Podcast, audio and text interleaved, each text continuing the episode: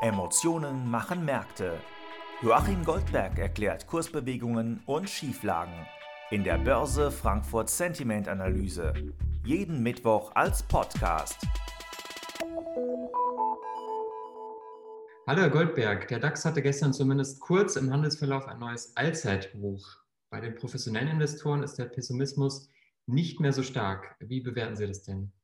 Ja, in der Tat, äh, der Pessimismus ist zurückgegangen. Es ist keine riesig große Bewegung, aber unser Börse Frankfurt Sentiment Index äh, er hat tatsächlich ein bisschen angezogen. Er ist neun Punkte nach oben gegangen gegenüber der Vorwoche, äh, weil es hier einige Rückkäufe gegeben hat von bärischen Engagements. Und deswegen ist unser Börse Frankfurt Sentiment Index jetzt auf einem Stand von minus 14. Das ist immer noch relativ viel und es hängt vielleicht auch damit zusammen, äh, dass der DAX in den vergangenen Wochen ein Muster entwickelt hat. Es gab ja jeweils deutliche Rücksetzer von über drei Prozent und die sind alle wieder wettgemacht worden. Und wenn wir uns mal allein dieses Quartal angucken, dann sehen wir also drei Allzeithochs äh, bei 15.501, äh, bei 15.538, bei 15.568 von gestern. Und die stehen eigentlich immer ganz alleine, weil es dann danach immer wieder keine Anschlusskäufe gegeben hat, äh,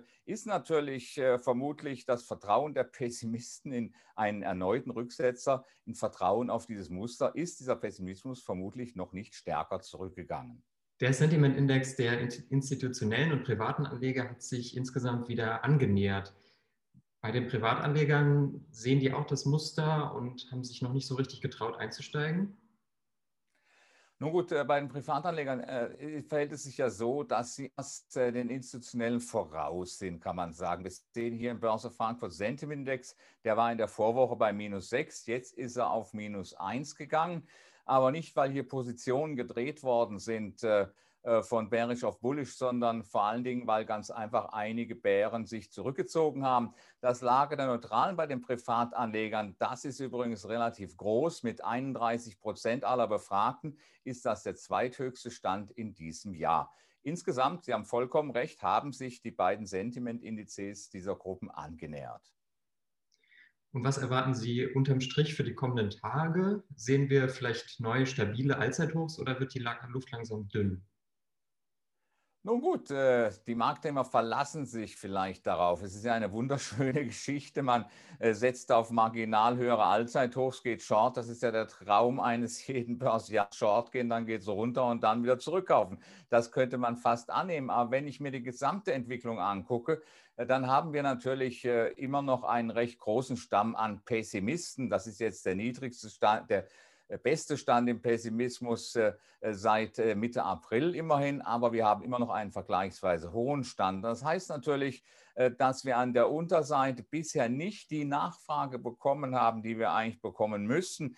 Deswegen lässt sich es auch ganz schwer zu austarieren, wo diese Nachfrage entstehen könnte. Aber viel interessanter ist ist natürlich in diesem Umfeld die Oberseite. Äh, wenn es hier nämlich äh, doch noch eine Aufwärtsbewegung gibt, dann kommen natürlich die pessimistischen Engagements, äh, die meisten von ihnen sind ohnehin vermutlich unter Wasser, die kommen natürlich dann richtig unter Druck und je später im Prinzip diese Bewegung einsetzt, desto kräftiger wird sie. Unterm Strich also haben wir es mit einem DAX zu tun, der an der Unterseite deutlich unten, muss man sagen, unterstützt ist und an der Oberseite vielleicht noch die Möglichkeit, so eine kleine Short Squeeze mitzuerleben. Danke für Ihre Einschätzung, Herr Goldberg, und wir hören uns nächste Woche wieder. Die Börse Frankfurt Sentiment Analyse. Jeden Mittwoch als Podcast. Zum Abonnieren fast überall, wo es Podcasts gibt.